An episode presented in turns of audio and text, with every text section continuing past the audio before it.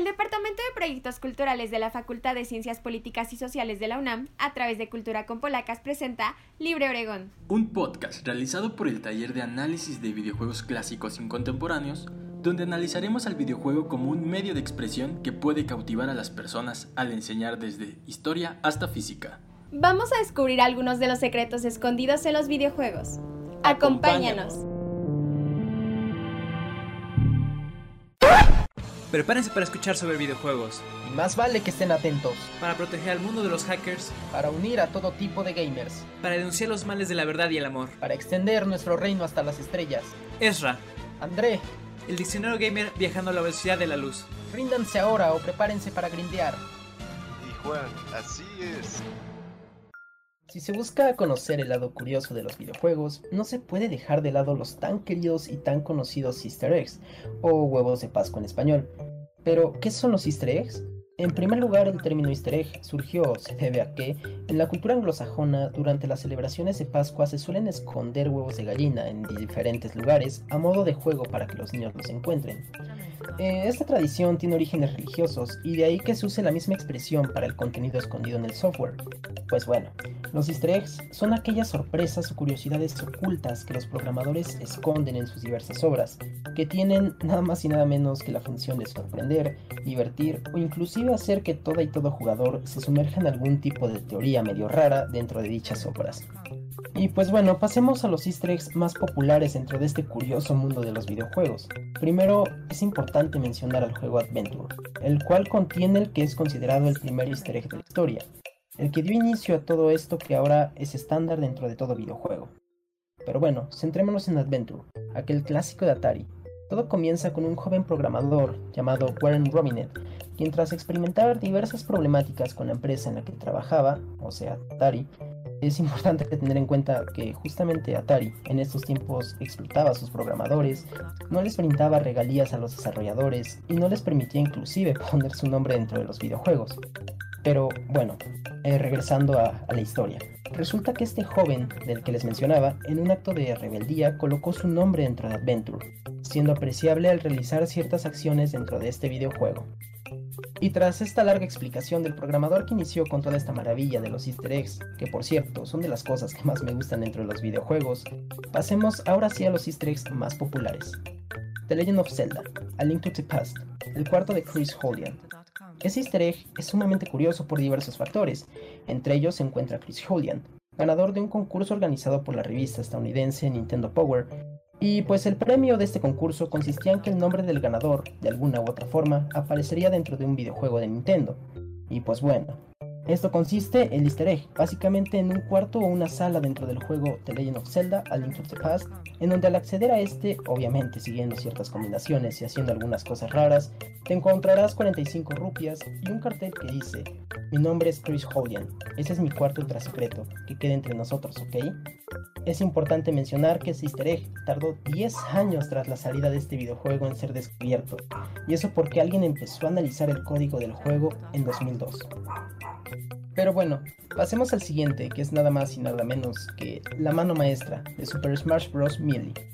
Este easter egg es uno de los más conocidos en el mundo de los videojuegos, y esto es debido a que era complejo poder descifrarlo, pues se tenía que hacer una complicada secuencia de requisitos como el conectar el mando en el puerto 3, poner el cursor en el cuadro de introducción de nombre y manteniendo A y B antes de soltar A mientras todavía pulsabas B.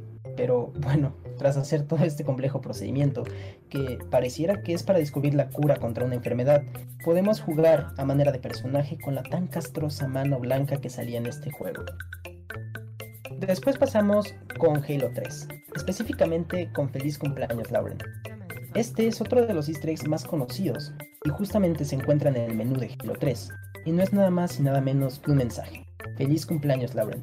Este mensaje podía ser visto si se reproducía el juego en el día de Navidad, o sea 25 de diciembre, y se podía conseguir mientras cargaba la partida, pulsadas a la par ambos sticks. Pero bueno, en fin. Sin duda alguna, este easter egg es un gran detalle por parte de uno de los desarrolladores para su esposa, algo que deja en claro que los easter eggs también pueden ser tomados como un regalo. Después, pasemos a Gears of War 3, específicamente la gallina dorada. Este easter egg es uno de los más graciosos. Se encuentra en el primer acto del capítulo 2. Después de que el ascensor nos lleva fuera del barco, debemos de buscar cuatro tubos, dos en cada pared, acercarnos hasta que el majestuoso Marcus Phoenix diga algo dentro de estos tubos. Posteriormente aparecerá una gallina, la cual tendremos que asesinar para que aparezca justamente otra gallina, pero esta vez dorada, que expulsa fuego. Es un easter egg bastante gracioso la verdad y que hace que el videojuego sea más entretenido y más curioso. Y por último, tenemos la cereza del pastel respecto a los easter eggs, Grand Theft Auto. Los easter eggs de Grand Theft son una verdadera maravilla, pues existen una gran cantidad de estos en todos sus títulos, pero aquí lo curioso es que muchos de ellos inclusive siguen sin descubrirse, generando así bastante interés a aquellas personas encargadas de encontrar easter eggs, o aquellos jugadores casuales que buscan jugar y visitar por medio de guías algunos de estos elementos tan interesantes. Y pues bueno, esto fue todo por parte de los easter eggs, pero no se nos pongan tristes, todavía veremos muchas cosas más, así que quédense a disfrutar de este interesante podcast que preparamos para ustedes. Entonces, pasemos una vez a los speedruns, ¿no? ¿Qué es un speedrun? Es como la entrega de un proyecto a final de semestre. Es realizar una tarea lo más rápido posible. En el caso de los speedruns puede ser conseguir la vuelta más rápida en una carrera, terminar un nivel lo más rápido posible o incluso un juego completo. Podríamos decir que estos son los velocistas de los videojuegos. Los speedruns tienen dos principales categorías, cualquier porcentaje y 100%. Ejemplificaré esto con uno de los juegos más optimizados dentro de los speedruns, el clásico Mario Bros. para Nintendo Entertainment System, conocida como NES. En este juego que recientemente cumplió 35 años, ha sido optimizado durante todos estos, su primer categoría de 100% o Warpless, se intenta llegar al castillo de Bowser lo más rápido posible, pasando todos los niveles. El primer récord con evidencia videográfica en YouTube es por parte de Andrew G, subido en el año de 2005, el cual tiene un tiempo total de 21 minutos y 18 segundos. A lo largo de los años, este récord se ha roto en repetidas ocasiones, cortando segundo a segundo, llegando a cortar minutos, hasta llegar al momento en el que después de meses solo se puede llegar a recortar milésimas a milésimas, hasta llegar al récord actual, que es de 18 minutos 59 segundos por parte de Cosmic, recortando un total de 2 minutos y 19 segundos, lo cual es un gran avance, debido a que hoy en día se ha llegado al límite humano.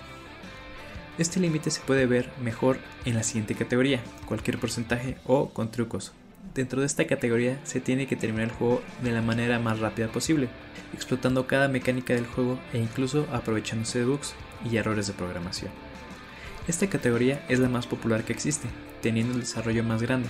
Recientemente se llegó al límite humano, que son 4 minutos y 45 segundos, y a las cuales, a comparación del 100%, en los últimos 10 años solamente ha bajado 3 segundos en tiempo. Los speedruns forman una gran parte de la comunidad gamer, tanto es así que dos veces al año se realiza un evento a caridad para niños con cáncer llamado Games Done Quick, el cual reúne a los mejores speedrunners, los cuales realizan los speedruns de los juegos más icónicos, como Mario, Mega Man, Celeste y muchos otros. En total, este evento ha recaudado alrededor de casi 30 millones y medio de dólares. Espero les haya gustado esta breve explicación del mundo de los speedruns. Here comes a new challenger. Logs. Los logs son una serie de reglas autoimpuestas planteadas para generar un nivel de dificultad extra a la que se plantea dentro de un juego. Tú realizabas un log cuando eras un niño al intentar no pisar las líneas de la banqueta. Dentro de la categoría de los logs, el que consideramos más conocido es el Nuzlocke, el cual tiene origen en el juego Pokémon Ruby. Este log se dio a conocer en el foro de Fortune, donde este autor Nuzlocke nos cuenta la historia mediante cómics, cómo es que se va desarrollando su aventura y la de sus Pokémon dentro de este log. Existen tres simples reglas a seguir. 1. Solo puedes atrapar al primer Pokémon de cada ruta. 2 se le tiene que poner un nombre a cada Pokémon para crear un lazo sentimental con él. Y por último, si un Pokémon se debilita, no puedes volver a usarlo en el resto de la partida, haciendo que seas más cauteloso con cada movimiento que realices dentro del juego. Entonces, ¿un speedrun es como un log? Sí, de cierta forma, el 100% es un log del cualquier porcentaje. Dentro de esta categoría nos estamos autoimponiendo completar en su totalidad el juego, como es el caso de algunos juegos como Super Midway, donde se tiene que conseguir todos los personajes del juego. obligándonos en ciertas ocasiones a jugar por segunda vez el mismo nivel, rompiendo la regla de intentar completar el juego de la manera más rápida posible, añadiendo estos pequeños retos adicionales, dándole un sentido completamente diferente al speedrun. Entonces, te invitamos a realizar un loco. La próxima vez que estés desayunando un cereal, tienes que hacerlo con un tenedor. Y si quieres aumentar el reto, solo podrás usar el tenedor el resto del día. Gracias por escuchar Diccionario Gamer. Este podcast ha sido posible gracias a los alumnos de los talleres de videojuegos clásicos y contemporáneos, así como al Departamento de Proyectos Culturales, Cultura con Polacas y a la Coordinación de Extensión Universitaria de la Facultad de Ciencias Políticas y Sociales. Cultura, con, Polacas.